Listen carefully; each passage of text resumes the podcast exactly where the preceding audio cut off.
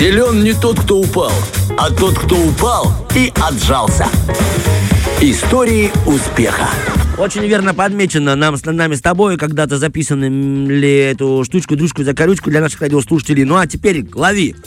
История успеха. Мы Так, сегодня так. поговорим с тобой в преддверии, э, тем более, большого праздника в Дубасарах. Там будет выступать музыкальная группа «Ланжерон». И не только. А это праздник? Ну, конечно же. День города Дубасар, это А, праздник. Дубасарах это праздник, А, а вот выступление я- группы наказание. Ты про Это да? баланс, да, и не я. не- Ну тогда смотри, по такому же принципу строится у нас э, нынеш- ны- ны- нынешняя рубрика. Мы поговорим о музыканте, а поговорим это чудо, а поговорим о нем я. Это наказание. Поэтому мы сегодня расскажем вам про Антонио Страдивари.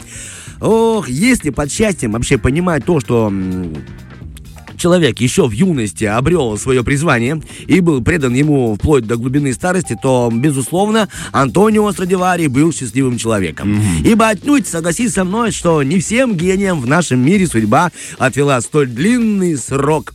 Всю свою жизнь и сущность Страдивари посвятил только лишь музыке и скрипкам. И до Хорош. сих пор, до сих пор, пока будет существовать струнный музыкальный инструмент, его имя будут помнить. Ну, это, вот, мне кажется, сто процентов. Согласись со мной? Согласен, да, и Потому именно что нарицательное. Это уже и в шутках, и в КВН, и в комедии, везде есть скрипка Страдивари.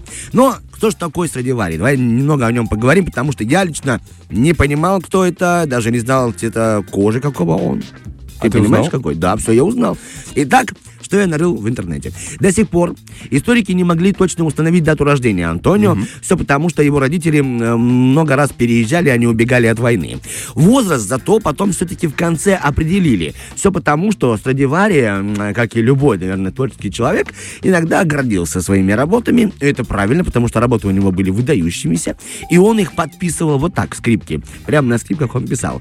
Антонио Страдивари Кремонский сделал в 1732 году в возрасте, допустим, 89 лет.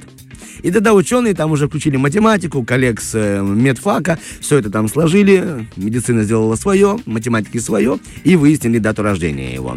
Оказывается, что в том месте, где был рожден Шекспир, через 30 лет появился Антонио Страдивари. Ого. Красиво звучит? Да, красиво. Лучше, чем я бы сказал бы там 1600, да, а вот так вот художественно подошел. Хотя вообще личность Шекспира под большим вопросом, как знаю, историческая. а, знаю. Вот ты не лезь в мое лобное место. Сиди там себе спокойненько, и просто, как ты говорил, громко смейся, если я буду запинаться.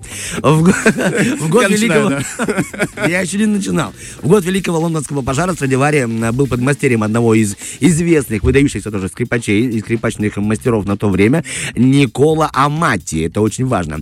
Однако ученик уже в то время начал чуть-чуть превосходить своего учителя. У Антонио было пять детей. Финансовое состояние тоже было у него неплохое. У него а, был дом, который он сам себе купил на Пьяце де Ромо. А, Здесь он проживал всю оставшуюся жизнь, чтобы ты понимал, что такое дом на Пьяце де Ромо, как он выглядел. Это трехэтажное сооружение. Это 11 комнат, это подвал, свой магазинчик, ну и, конечно же, э, на заднем дворике колодец с водичкой и наверху мастерская. а Ты сказал неплохо, состояние неплохое у него. А пьяца это же вроде как площадь означает, Да, да? да, да, да, Пьяцца де Рома, прямо на той площади. Ну, конечно, говорят, что сейчас этой площади даже уже не осталось, очень много изменилось. Ну, понятно, то был 1600, сейчас 1800, поэтому все меняется. Это я так воспринимаю мир.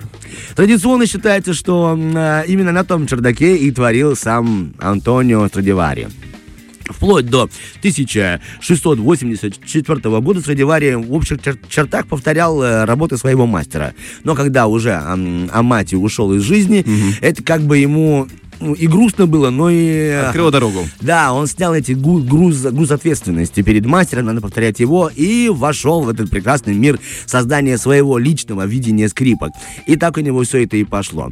Он, конечно же, отличался от э, мастеров своего времени, он изменял свои работы по размеру, по форме, но э, его работы стали выдающимися, потому что он тщательно подходил к созданию материала, из которого он создает скрипку.